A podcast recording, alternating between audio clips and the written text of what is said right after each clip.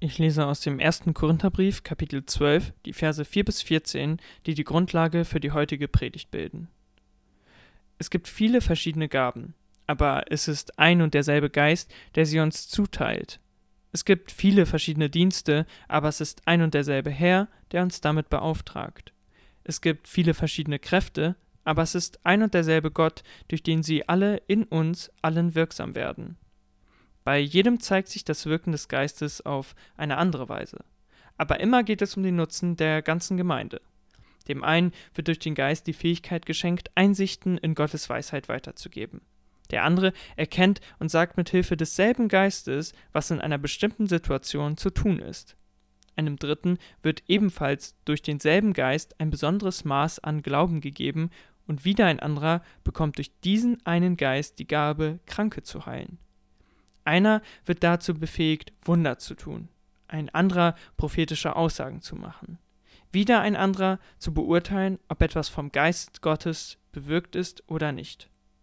Einer wird befähigt, in Sprachen zu reden, die von Gott eingegeben sind, und ein anderer das Gesagte in verständlichen Worten wiederzugeben. Das alles ist das Werk ein und desselben Geistes, und es ist seine freie Entscheidung, welche Gabe er jedem Einzelnen zuteilt. Denkt zum Vergleich an den menschlichen Körper. Er stellt eine Einheit dar, die aus vielen Teilen besteht. Oder andersherum betrachtet, er setzt sich aus vielen Teilen zusammen, die alle miteinander ein zusammenhängendes Ganzes bilden. Genauso ist es bei Christus. Denn wir alle, ob Juden oder Nichtjuden, Sklaven oder Freie, sind mit demselben Geist getauft worden und haben von derselben Quelle, dem Geist Gottes, zu trinken bekommen, und dadurch sind wir alle zu einem Leib geworden und wie jeder Körper besteht dieser Leib aus vielen Teilen, nicht nur aus einem.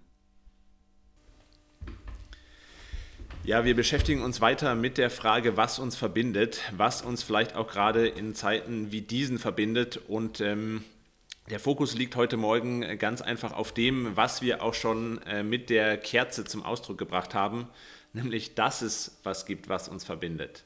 Ja, und dass das ein großartiges Geschenk für uns ist und uns unglaublich gut tut. Ja, trotz allen Trends irgendwie hin zu mehr Vereinzelung, trotz Pandemie, trotz ähm, Digitalisierung und dass wir ganz viel auch mit Maschinen irgendwie interagieren und dadurch vielleicht weniger direkt miteinander, trotz all dem gibt es was, was uns verbindet und was auch irgendwie Bestand hat, was auch irgendwie nicht kaputt zu kriegen ist. Und das ist unser Glaube.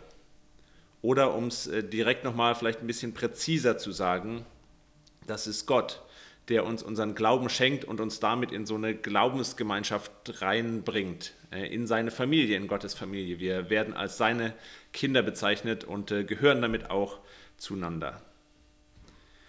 Und wenn ihr in den vergangenen Wochen mit dabei wart, dann habt ihr vielleicht schon so ein bisschen die eine Seite der Medaille mitbekommen, nämlich dass Gott uns als Einzelne auch immer wieder herausfordert, uns auf diese Gemeinschaft einzulassen, uns einzubringen in diese Gemeinschaft äh, durch Demut, Rücksicht, Verzicht, solche Dinge, um die es in den letzten Wochen ging. Und heute geht es um die andere Seite der Medaille, nämlich dass wir als Einzelne auch ganz, ganz stark profitieren, davon Teil der Familie Gottes zu sein, Teil dieser Gemeinschaft zu sein. Und ich glaube, äh, wir finden in so einer Gemeinschaft zum Beispiel mehr und mehr auch zu uns selbst. Ja, das ist genauso der Kontext, der Ort, wo wir zu so einer größeren Ruhe damit kommen können, wer wir sind, wer wir vielleicht auch nicht sind, was wir können, was wir vielleicht auch nicht können und vielleicht auch gar nicht können müssen.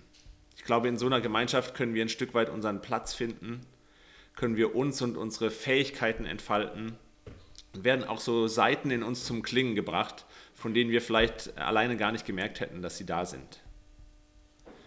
Und wie das so passiert, wie das vonstatten geht, das macht der Bibeltext heute sehr, sehr schön deutlich und er gibt uns dazu erstens einen Hintergrund, zweitens eine Grundlage und drittens wird dann vor diesem Hintergrund und auf dieser Grundlage nochmal sehr, sehr schön deutlich, wie gut und wichtig diese Gemeinschaft für uns als Einzelne ist und was wir da immer wieder auch für uns rausziehen können.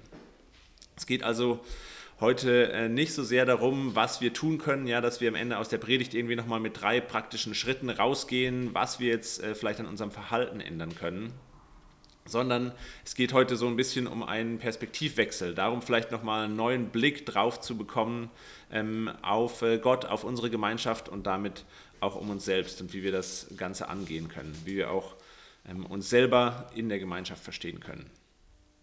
Und dazu äh, finde ich das enorm hilfreich, als erstes mal so den Hintergrund der Situation in Korinth zu verstehen. Und zwar nicht, wie, weil er wie in manchen Punkten ähm, auch ähnlich ist wie unser eigener Hintergrund, sondern die Situation, um die es heute geht, ist eine ganz andere, die für uns vielleicht erstmal fremd wirkt im ersten Moment. Und ich finde gerade deshalb, weil wenn wir sonst so mit unserer, aus unserer heutigen Situation heraus, aus unserem heutigen Kontext auf diesen Text schauen, dann verschwimmt, glaube ich, manches von dieser Botschaft, die da drin steckt, von seiner Strahlkraft, die der Text für uns heute schon auch haben kann. Und das kommt aber vor diesem ursprünglichen Hintergrund nochmal ganz anders zur Geltung, so wie ein äh, Diamant, ein Diamantring, Ohrring oder so vielleicht auch nochmal ganz anders zur Geltung kommt, wenn er auf so einem schwarzen Stück Samt präsentiert wird und äh, dann nochmal ganz anders funkelt, man ihn nochmal ganz anders wahrnimmt. Das heißt, jetzt in diesem ersten Punkt seid ihr ganz herzlich eingeladen, euch mal einzulassen auf so einen kleinen Ausflug in die antike griechische Hafenstadt Korinth, ähm, genauer gesagt in die äh, eine der ersten christlichen Gemeindegründungen, die es dort eben gab. Äh, so eine junge, auch noch ein bisschen instabile Gemeinde, kann man vielleicht sagen. Und äh, in dieser Gemeinde gab es auch immer wieder viele Streitpunkte, kamen auch viele unterschiedliche Leute zusammen, gab es viele Gräben. Aber es gab auch eine Sache, in der sie sich einig waren. Zumindest deutet vieles im Text darauf hin.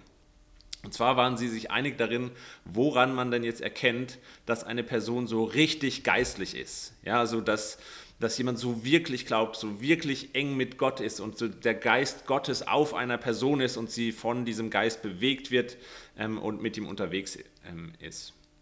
Ja, also so wie man in Berlin eigentlich erst so wirklich dazugehört und mitreden kann, wenn einem hier mal das Fahrrad geklaut wurde, war das Merkmal damals eines geistlichen Lebens für diese Gemeinde, äh, die äh, sogenannte Fähigkeit in Sprachen zu reden, die von Gott eingegeben sind. Also wie das hier in Vers 10 bezeichnet wird. Diese Fähigkeit oder diese Gabe wird auch manchmal als Gabe der Zungenrede bezeichnet. Das geht ganz einfach darauf zurück, dass das Wort für Zunge und für Sprache das gleiche war im Griechischen damals und es einfach darum ging, um äh, das Phänomen, so in einer Sprache zu sprechen, mit einer Zunge zu sprechen, die im ersten Moment mal weder für die Person selber noch für irgendjemand anderes, der das mitbekommen hat, äh, verständlich war. Ja, eine Art mit Gott zu reden, eine Art zu beten, die ähm, in einer seltsamen Sprache, in einer unverständlichen Sprache erstmal stattgefunden hat. Das ist ein Phänomen, das es auch heute noch in verschiedenen christlichen Gemeinden gibt, das ähm, oder ja bei Menschen es auch einfach noch gibt und in äh, Gemeinden, bei denen das sehr betont wird, bei denen das vielleicht auch im Gottesdienst so öffentlich vorkommt und so zelebriert wird, vielleicht ein bisschen mehr im Mittelpunkt steht, spricht man dann auch häufig von einer charismatischen Gemeinde oder von einer Pfingstgemeinde. Und das, was Menschen damit ähm, verbinden, äh, bis heute auch verbinden, ist, dass äh, dadurch oder dabei so eine ganz, ganz intime Beziehung irgendwie zu Gott zum Ausdruck kommt. Also dass man Gott durch dieses Sprechen, durch diese ähm, Art zu beten oder in dieser Art zu beten, einfach auf eine ganz, ganz äh, besondere, unaussprechliche Art und Weise sozusagen nahe ist und, ähm, und äh, ganz nah an Gott dran ist einfach. Und dieses Phänomen, diese Gabe haben die Menschen in Korinth jetzt in der Gemeinde zu dem Phänomen erhoben, woran man erkennt, ja, dass jemand mit Gott unterwegs ist, dass Gottes Geist in jemandem am Wirken ist. Und bei ihnen ging das so weit, dass das für sie wie so eine Art Sprache des Himmels war, ja, die Sprache der Engel, mit der sie da gesprochen haben und dass sie wie schon so ein bisschen die, die Welt hier, die materielle Welt hinter sich gelassen haben und mit Gott im Himmel irgendwie in ganz anderen Sphären sozusagen unterwegs waren. Und das war ähm, auch das, wo sie so drauf hingelebt haben in ihrem Glauben. Das war mit Sicherheit auch ein wichtiger Punkt in ihren Gottesdiensten und so in der persönlichen Glaubensentwicklung, die sie sich vielleicht gewünscht haben oder auf die sie zugelebt haben. Und das wirkt für uns vielleicht äh, heute so ein bisschen abgespaced, für manche von uns zumindest. Und ähm, das war es, glaube ich, damals für einige Leute auch, aber doch nicht zu dem Grade äh, wie für uns vielleicht heute. Ja, also es gab durchaus andere Gruppen, die auch ein ähnliches Anliegen hatten, die auch so unterwegs waren und so nach, dem, nach einer tiefen oder besonderen Geistlichkeit gestrebt haben. Und warum Paulus das jetzt hier anspricht, ist auch nicht, weil er das irgendwie schlecht findet oder weil ihm das alles zu abgespaced ist, sondern weil ihm das zu eindimensional ist. So der Punkt dieses Textabschnitts, den wir gerade gehört haben, ist zu verdeutlichen, dass man das Wirken Gottes und seines Geistes jetzt eben nicht auf ein einzelnes Phänomen festlegen kann. Man kann es nicht darauf beschränken, sondern Gottes Wirken äh, drückt sich in ganz unterschiedlicher Art und Weise aus, wird auf ganz unterschiedlichen Wegen sichtbar. Und die Gefahr dabei, ähm, das Wirken Gottes an so einem bestimmten Merkmal festzumachen, egal welches das jetzt ist, ja, Gott damit in so eine Box zu stecken, liegt, finde ich, auf der Hand. Ja, also man kann sich das sehr leicht vorstellen, dass dann die Menschen dort in der Gemeinde vielleicht ganz, ganz viel von dem übersehen haben ähm, oder das so ein bisschen ignoriert haben, auf die Seite geschoben haben, was Gott eigentlich gemacht hat bei ihnen, in ihrer Mitte, bei, bei Leuten von ihnen. Sie haben das überhaupt gar nicht wahrgenommen. Oder dass vielleicht auch einzelne Menschen in der Gemeinde ähm, völlig untergegangen sind ähm, oder mit, ihrer, mit ihren anderen Gaben, mit ihrer Weisheit vielleicht, mit ihrem Glauben überhaupt keine wichtige Rolle gespielt haben, vielleicht so ein bisschen belächelt wurden, weil einfach so diese eine Schablone auf alle angelegt wurde. Haben Sie jetzt diese Gabe, in Sprachen zu reden? Machen Sie das? Machen Sie das nicht? Das war so, so der eine Ansatz, an dem alle gemessen wurden und wo dann eben ganz, ganz viel, ganz viele Menschen wahrscheinlich auch untergegangen sind. Und ein weiterer Punkt ist, dass sie eben auch als Gemeinschaft, auch als Gruppe innerhalb einer größeren Gesellschaft so ein Stück weit vielleicht ihren eigentlichen Kern, ja, das, was sie auch beitragen können zu der größeren Gesellschaft, das, was sie einzigartig macht, so ein bisschen ihnen verloren gegangen ist, sie das ein bisschen eingebüßt haben. Denn so dieses Phänomen, jetzt irgendwie in übernatürlichen Sprachen zu sprechen oder so, das war aller Wahrscheinlichkeit nach nicht nur ein christliches Phänomen, sondern das gab es eben auch in anderen Gruppen, die auch irgendwie irgendein geistliches Anliegen hatten und vielleicht dasselbe Phänomen gefeiert haben. Ja, also das ist jetzt noch nicht so das, was eine Gemeinde auch beitragen kann zu einer Gesellschaft, das, was sie vielleicht einzigartig auch macht. Und das ist jetzt eben der Anlass für Paulus, dieser Hintergrund, da mal dazwischen zu krätschen und äh, diese Worte zu schreiben in dem Text, den wir, den wir gerade gehört haben. Das zum Hintergrund in Korinth. Und ich finde, wie Paulus dem jetzt hier begegnet, ähm, das ist brillant. Ja, also er sagt, okay, ihr wollt geistlich sein, ihr wollt ganz eng mit Gott sein, dann lasst uns doch mal über Gott reden. Ja, man überliest das schnell, wenn man so den Text das erste Mal hört oder sich vielleicht anschaut. Ähm, aber hier in den Versen 4, 5 und 6 stehen drei Sätze, die im Wesentlichen dreimal dieselbe Aussage machen nämlich die Aussage, Gott wirkt auf vielfältige Weise. Und ohne das jetzt aber explizit dazu zu sagen, nimmt Paulus das gleich nochmal eine Spur tiefer. Ja, bringt ihr das gleich nochmal eine Ebene tiefer. Und ohne dass er das sagt, ähm, sagt er hier, ähm, macht er hier auch deutlich, dass äh, Gott jetzt nicht nur auf unterschiedliche Art und Weise wirkt, sondern dass Gott in seinem Wesen selber total vielfältig ist. Und zwar bringt Paulus das zum Ausdruck, indem er hier mit drei unterschiedlichen Worten, drei unterschiedlichen Begriffen von Gott spricht. Er nennt ihn einmal Geist, er nennt ihn einmal Herr und er nennt ihn einmal Gott. Ja? Es gibt viele verschiedene Gaben, aber es ist ein und derselbe Geist, der sie uns zuzahlt. Es gibt viele verschiedene Dienste, aber es ist ein und derselbe Herr, der uns damit beauftragt. Es gibt viele verschiedene Kräfte, aber es ist ein und derselbe Gott, durch den sie alle in uns allen wirksam werden. Ja, Gott wirkt nicht nur vielfältig, Gott ist irgendwie so vielfältig, dass man auch auf vielfältige Art und Weise über ihn sprechen kann. Ja, er ist irgendwie Geist, er ist irgendwie unsichtbar und trotzdem aber so lebendig, dass man seine Auswirkungen irgendwie sehen kann, dass das sichtbar wird. Er ist gleichzeitig auch Herr. Das war eine Bezeichnung für äh, Jesus. Ähm, ja, und da ist Gott dann ja ganz anders als als Geist so super greifbar unterwegs gewesen, als Mensch unterwegs gewesen. Er begegnet uns so ganz menschlich und, und, äh, und lebt uns vor sozusagen, wie auch unser Leben aussehen kann. Er bezeichnet ihn gleichzeitig auch als Gott, ja, Gott den Allmächtigen irgendwie, der so das große Ganze, das Universum irgendwie zusammenhält. Gott ist für Paulus so eine wunderschöne Symphonie irgendwie, die sich zusammensetzt aus ganz, ganz vielen Dingen, der, in dem ganz viel vereint ist, der auch ganz viel Spannung in sich irgendwie aushält.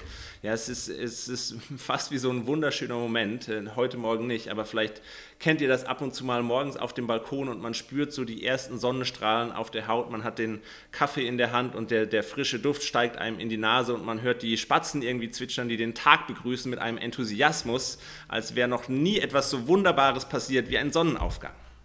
Ja, es sind, sind so Momente, in denen so ganz viele tolle Dinge zusammenkommen Und äh, wie, wie äh, so ein wunderschönes Zusammenspiel ist, dass das einfach komplex ist, dass vielfältig ist, dass äh, das so reich ist, dass das ganz, ganz toll ist. Und bei Gott ist das natürlich noch viel, viel stärker als jetzt in irgendeinem so Moment, den wir erleben. Und das, das, sagt Paulus, ist das, was uns verbindet, was auch so eine vielfältige und unterschiedliche und komplexe Gemeinschaft möglich macht. In Gott, in seinem Wesen liegt die Grundlage unserer Vielfalt oder der Vielfalt unseres Miteinanders, unserer Gemeinschaft.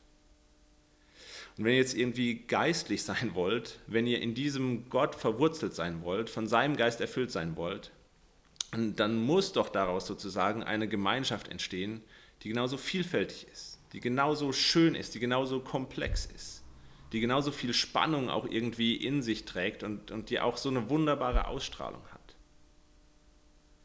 Wenn ihr jetzt hier nur so einen Aspekt, eine Gabe des Geistes Gottes über alle anderen erhebt, dann macht euch das nicht geistlich. So, sondern dann ist das im Gegenteil eigentlich eher eine Art, wie ihr so die, die geistliche Grundlage, die ihr eigentlich habt, aus den Augen verliert. Bei jedem zeigt sich das Wirken des Geistes auf eine andere Weise, schreibt Paulus in Vers 7. Und dann äh, macht er weiter und zählt hier so eine ganze Liste von Beispielen auf, von wegen, wie das Wirken des Geistes Gottes ähm, sich denn jetzt bei den, bei den einzelnen Leuten auswirkt. Und mit dieser Liste sind wir auch äh, beim dritten Punkt, nämlich was wir denn jetzt als Einzelne konkret von dieser Gemeinschaft haben. Ja, mit dieser Liste zählt Paulus hier so ein paar Beispiele auf, äh, wie Gottes Geist uns Einzelne durch die Gemeinschaft äh, beschenkt, begabt und auch so zur Entfaltung kommen lässt. Und die Idee ist eben, um das nochmal ganz äh, deutlich kurz zu sagen, die Idee ist, dass Gottes Geist die Gemeinschaft prägt und beschenkt und dann diese Gemeinschaft den Einzelnen prägt und beschenkt. Ja, also das steckt auch hinter diesem Bild vom Körper, sehr bekanntes Bild in der Antike damals, aber so der oder die Einzelne profitieren von dem Miteinander und das Miteinander wiederum ist eben von Gott geprägt. Ja, also das Gehirn profitiert unglaublich davon, dass andere Organe es mit Sauerstoff versorgen. Ja, nur so kommt es eigentlich erst wirklich zur Entfaltung. Und äh, genauso ist das eben auch bei uns in der Gemeinschaft. Und mit all dem, was wir jetzt äh, schon durchgearbeitet haben, uns angeschaut haben, der Hintergrund, die Grundlage dieser Gemeinschaft, können wir diese Liste, glaube ich, nochmal ganz anders einsortieren ähm, und an sie rangehen. Denn wenn ich mir diese Liste mal so durchlese und jetzt ähm, einfach von meiner Situation nur ausgehe, allen anderen Hintergrund und alles, was ich gerade gesagt habe, ausblende, dann ist das Erste, was mir dabei so einfällt, äh, eigentlich äh, so, eine, so eine Truppe von Superhelden. Ja, also es werden ja hier auch so äh, krasse Gaben beschrieben, irgendwie, dass man Menschen heilen kann und so weiter. Und da fallen mir irgendwelche Comichelden ein, die irgendwie unterwegs sind und auch ganz tolle Superkräfte haben. Und wenn dann eben so verschiedene Leute mit diesen Superkräften irgendwie zusammenkommen, ja, dann denkt man vielleicht irgendwie an die Avenger oder irgendwelche ähm, anderen Superhelden. Äh, Zusammenkünfte und so soll jetzt eben die Gemeinde auch sein, dass irgendwie ganz viele tolle Leute irgendwie zusammenkommen und äh, durch ihre Superkräfte irgendwie ähm, zusammen unterwegs sind und äh, gute, gute Dinge vollbringen. Und wie das in solchen Superheldenfilmen dann eben auch häufig der Fall ist, ist dann die Aufgabe des Einzelnen erstmal, ja, es ist meine Aufgabe, erstmal jetzt äh, rauszufinden, was ist denn eigentlich meine Superkraft ähm, und äh, sie dann auch irgendwie das äh, zu erlernen, sie zu kontrollieren und sich, sich darin zu üben, wie man sie dann auch zum Wohle aller einsetzen kann. Und einige von euch kennen das vielleicht auch, ich habe das auch schon ein paar Mal gemacht. Es gibt ja tatsächlich äh, solche Gabentests für die Gemeinde, die waren irgendwann mal super populär, wurden die über, äh, überall gemacht oder in ganz vielen Gemeinden gemacht, äh, wo es darum geht, jetzt seine Geistesgaben zu finden, die Gaben, die Gott einem gegeben hat. Und äh, ich finde, das kann man schon mal machen. Äh, das ist, ich will das jetzt überhaupt gar nicht irgendwie abwerten oder so. Ähm, aber ich glaube, es ist wichtig dabei, dass wir eben dabei auch nicht, aus de, nicht, dabei auch nicht anfangen, jetzt so eindimensional irgendwie zu denken. Ja? So kleinkariert über Gott und uns zu denken, als ob er nur auf so eine ganz bestimmte Art und Weise irgendwie uns beschenken und durch uns wirken kann.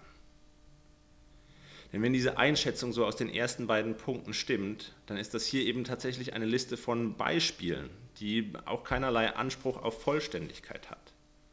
Und das finde ich wichtig. Das macht irgendwie einen großen Unterschied für uns.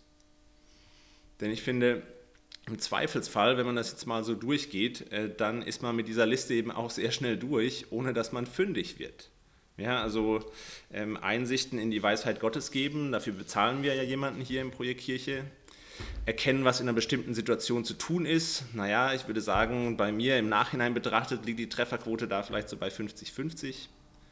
Ein besonderes Maß an Glauben, was soll das überhaupt heißen? Ja, ab wann ist denn mein Glaube irgendwie besonders und woran kann ich das festmachen? Kranke heilen? Äh, nope. Wunder tun? Nope. Äh, beurteilen, was von Gottes Geist gewirkt ist, äh, siehe oben, unter erkennen, was in einer bestimmten Situation zu tun ist. In Sprachen reden, in meinem Fall auch, nope. Ähm, das in Sprachen geredete in verständlichen Worten wiedergeben. Ich habe das tatsächlich schon ein paar Mal miterlebt und kann auch sagen, nope. So, und dann sind wir mit dieser Liste schon am Ende, wenn wir sie eben genau hauptsächlich so als eine Checkliste verwenden, um jetzt darin irgendwie unsere persönliche Superpower zu finden, dann finde ich, landen wir häufig schon bei dem Versuch, jetzt unsere Gabe zu entdecken, äh, in irgendeiner Sackgasse. Kommen wir überhaupt gar nicht dahin, dass wir irgendwas ähm, denken, wir haben irgendwas in die Gemeinschaft einzubringen. Ich denke, wir laufen auch so wie die Gemeinde in Korinth in Gefahr, dass wir vielleicht ganz, ganz viel von dem übersehen, was Gott eigentlich in uns und auch durch uns schon lange bewegt. Ja, wie er uns beschenken will, wie er auch andere durch uns beschenken will. Wie da so eine ganz tolle Gemeinschaft entsteht, von der, von der wir alle profitieren. Einfach weil es Dinge sind, die jetzt nicht auf dieser Liste auftauchen oder die wir sonst auch nicht im Blick haben. Ich denke auch, wenn wir jetzt Gottes Geist an dieser Liste hier, wo es jetzt eben acht Geistesgaben sind und nicht eine wie bei den Korinthern, oder vielleicht auch an, an irgendwelchen anderen Dingen, die wir jetzt nicht aus äh, einem biblischen Text ziehen, sondern die wir vielleicht sonst irgendwie im Kopf haben, die ähm, einfach durch unsere Prägung, durch unsere Vorstellung, auch wenn das bei uns was anderes ist, als diese eine Gabe äh, in Sprachen zu sprechen, besteht doch immer noch die Gefahr der Engführung dass wir Gott einschränken, dass wir davon ausgehen, wenn das und das nicht passiert, dann wirkt Gott nicht durch uns. Ich denke, es besteht auch weiter die Gefahr, dass wir als Gemeinschaft so ein Stück weit an dem Kern dessen, was uns eigentlich ausmacht, äh, womit wir auch eine Bereicherung für die Stadt, für die Gesellschaft als Ganzes sein können, dass wir das ein Stück weit einbüßen können, aus dem Blick verlieren können. Ja, denn jetzt so irgendwie in uns reinzuhören oder uns zu analysieren und uns selbst irgendwie auch so auseinanderzunehmen, um unsere individuellen Stärken zu finden ähm, und die irgendwie rauszuarbeiten, wie dann auch die Gemeinschaft davon profitieren kann. Das ist ja jetzt nicht was, was nur hier irgendwie in der Kirche passiert. Das ist ja ein Anliegen, das viele Menschen haben, wo, äh, wo viele auch auf der Suche sind. Und wo ich den Eindruck habe, das ist für viele Menschen dann eben auch ein Stressfaktor, Weißt du, so irgendwie ihr Ding, was sie jetzt besonders gut können oder was sie auch vielleicht ganz besonders erfüllt, weil sie das noch nicht gefunden haben. Und da einfach auf der, auf, verzweifelt auf der Suche sind zum Teil, ähm, was das denn jetzt sein könnte. Und der Punkt dieser Liste, dieses Textes, ist es jetzt eben nicht, die, genau diesen Stressfaktor, diese Dynamik auch in die Gemeinde reinzubringen, sondern im Gegenteil dann einen Gegenpol zu setzen, einen, einen anderen Weg aufzuzeigen ja, uns diesen Stress ein Stück weit zu nehmen. Wenn Paulus hier sagt, schaut mal, Gott wirkt nicht nur auf eine Weise, sondern auf vielfältige Weise, zum Beispiel so, so, so, so, so dann, dann ist doch ein Punkt dahinter, dass wir erstmal davon ausgehen können, dass Gott auch durch uns wirken kann, dass er das auch macht. Darauf können wir erstmal vertrauen. Das, das ist ein Geschenk. Da müssen wir nicht erst irgendwie uns selbst kennenlernen oder irgendwas rausfinden oder so. Und ich glaube, Gott macht das auf ganz unterschiedliche Weise, auch in uns mit einer Person. Ja, ich glaube nicht, dass wir auf eine Superkraft sozusagen limitiert sind. Ja, vielleicht gibt er genau dir für eine bestimmte Situation die Weisheit, die es braucht, um damit umzugehen. Und in einer anderen Situation gibt er sie jemand anderem. Oder nur weil du vielleicht schon häufig äh, das erlebt hast, dass Menschen krank sind und für ihre Heilung gebetet hast, und das nicht so eingetreten ist, wie du es gebetet hast, heißt das nicht, dass Gott dich nicht doch noch genauso gebrauchen kann. Mein äh, Fahrlehrer hat damals äh, immer gesagt, äh, man soll nicht damit angeben, man soll das nicht so sehr raushängen lassen, wenn man irgendwie unfallfrei unterwegs ist und wie gut man doch fahren kann und so, weil was hinter einem passiert und was man durch seine Fahrweise alles so auslöst, Das kann man überhaupt gar nicht alles mitbekommen. Ja, also wenn man irgendwie bremst oder so, kriegt man vielleicht noch mit, dass der Hintere es auch noch schafft zu bremsen oder so. Aber was das weiter hinten auslöst, da ist man schon längst weitergefahren. Das weiß man überhaupt gar nicht. Also bekommst du gar nicht mehr mit, was deine Fahrweise in anderen eigentlich alles auslöst und wie viele Unfälle dadurch entstehen. Und Unfälle sind jetzt natürlich leider ein negatives Beispiel. Aber der Punkt ist, wenn wir, wenn wir uns auf so eine vielfältige Glaubensgemeinschaft einlassen, dann kann und dann wird Gottes Geist in uns und durch uns auch so viel auslösen, das bekommen wir gar nicht alles mit. Das können wir alles gar nicht mitbekommen. Ja, manches erfahren wir vielleicht dann irgendwie auch noch im Nachhinein, manches vielleicht nie. Warum ist es für uns so wichtig als, als Einzelne? Äh, warum tut uns das auch so gut, so ein aktiver Teil von so einem vielfältigen Miteinander zu sein, von so einer Glaubensgemeinschaft? Ich glaube, weil es uns vor dem Trugschluss und, und diesem unnötigen Stressfaktor bewahren kann, dass wir manchmal vielleicht meinen, ah, wir müssen erstmal irgendwie so allein uns selbst finden, mit uns klarkommen, unsere Fähigkeiten entfalten, uns optimieren und so weiter, kluge Entscheidungen treffen und dann sind wir irgendwie bereit und auch nützlich für die Gemeinschaft. Sondern umgekehrt prägt Teil so einer Gemeinschaft zu sein, die, die von Gott geprägt ist, uns, glaube ich, mehr als wir realisieren bringt, wie gesagt, Seiten in uns zum Klingen, von denen wir nicht mal wussten, dass wir sie hatten vielleicht. Lässt uns aufblühen auf eine Art und Weise, auf die wir alleine nie gekommen wären, die wir uns vielleicht auch alleine nie zugetraut hätten. Und so diese Frage, diese andere Seite der Medaille, die gibt es, glaube ich, schon. Ja, also was können wir denn dann praktisch tun, um Teil dieser Gemeinschaft sein, zu sein, um aktiv darin zu sein? Darum ging es aber, wie gesagt, schon in den letzten drei Wochen. Hört da gerne nochmal rein, wenn euch das mehr interessiert. Aber ich will das jetzt abschließend einfach nochmal kurz illustrieren, was das mit uns macht, wie wir davon profitieren. Und zwar anhand dessen, wie ich einen äh, Freund von mir erlebt habe über so einen Zeitraum von äh, gut äh, drei, vier Jahren, glaube ich. Ähm, sind auch heute noch in Kontakt und ähm, als ich ihn kennengelernt habe, da, da, wirkte das schon so, da hat man das direkt gemerkt, das ist eher so ein menschenscheuer Typ, ja, so Physikprofessor, eher so ein bisschen nerdy, verkopft unterwegs und dann tatsächlich auch so im zwischenmenschlichen Umgang nicht ganz unkompliziert, äh, manchmal sehr schnell frustriert. Und äh, das hat sich dann sehr deutlich auch irgendwie gezeigt. Ja, sein Kopf ist ganz schnell so rot geworden, komplett.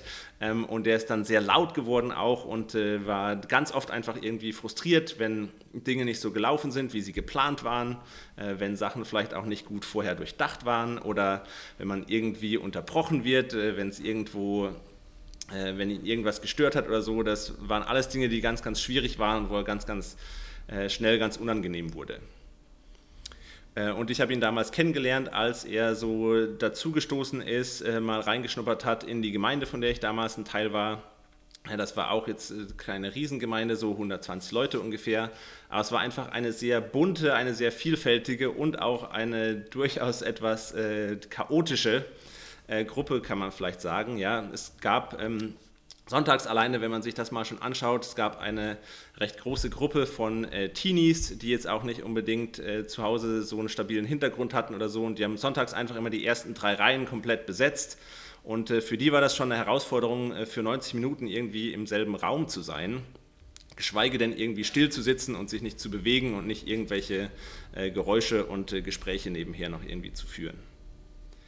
Es war auch äh, eine Gemeinde, in der es ein, eine Person gab, äh, die wirklich immer derselbe, der während der Anbetungszeit ähm, einfach laut angefangen hat zu jubeln, so plötzlich. Also man wusste quasi nie, wann aus der letzten Reihe irgendwie so ein Yeah äh, plötzlich herausge, ähm, herausgeschrien wurde.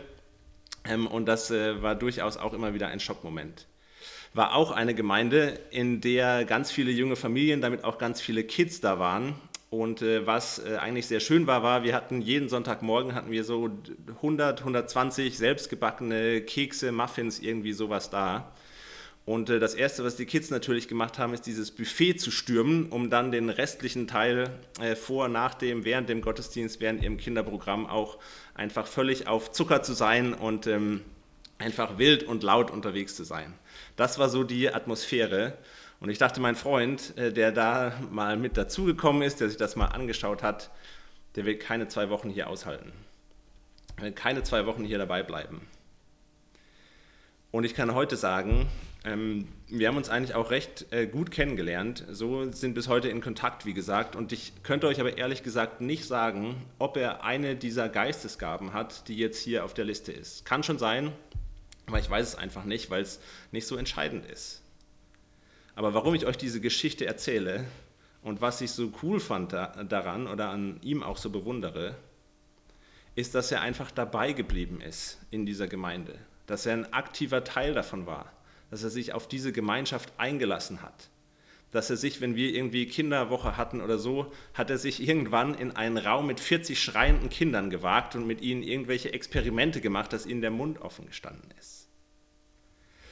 Und äh, ich glaube nicht, dass irgendein Gabentest der Welt ihn dazu gebracht hätte, sich darauf einzulassen oder dass das auch das Ergebnis eines solchen Tests bei ihm gewesen wäre. Aber ich habe selten jemand erlebt, der sich so weiterentwickelt hat äh, von seiner emotionalen Stabilität, davon, wie er mit seinen eigenen Gefühlen, mit seinem eigenen Frust, der natürlich nach wie vor da war, umgegangen ist. Ähm, davon, äh, wie er gelernt hat, äh, mit anderen Leuten auch umzugehen, auf sie einzugehen, mit ihnen zu kommunizieren und auch von seinem Glauben, ähm, wie er darin gewachsen ist, wie er geistlich tatsächlich weitergekommen ist. Und äh, das lag jetzt nicht nur daran, dass er eben auch einige Predigten gehört hat, sondern einfach, weil er Teil dieser Gemeinschaft war. Und natürlich wurde er durch, äh, durch sein Dabeisein auch zum Segen für ganz, ganz viele äh, Menschen dort, mich eingeschlossen. Und so die, die Kraft, Menschen so zu prägen, dass Menschen sich so entwickeln, auch in ihrem Glauben so entwickeln, die liegt, glaube ich, auch in unserer Gemeinschaft. Mit der beschenkt Gott uns genauso. Dass Menschen solche, äh, solche Entwicklungen durchnehmen, dass wir solche Entwicklungen durchnehmen. Und ich glaube, diese Kraft liegt auch gerade jetzt in dieser Zeit, wo wir selbst nicht physisch zusammen sein können, liegt auch jetzt noch in unserer Gemeinschaft. Ist auch gerade jetzt noch was, wie Gott uns prägt und uns beschenkt. Amen.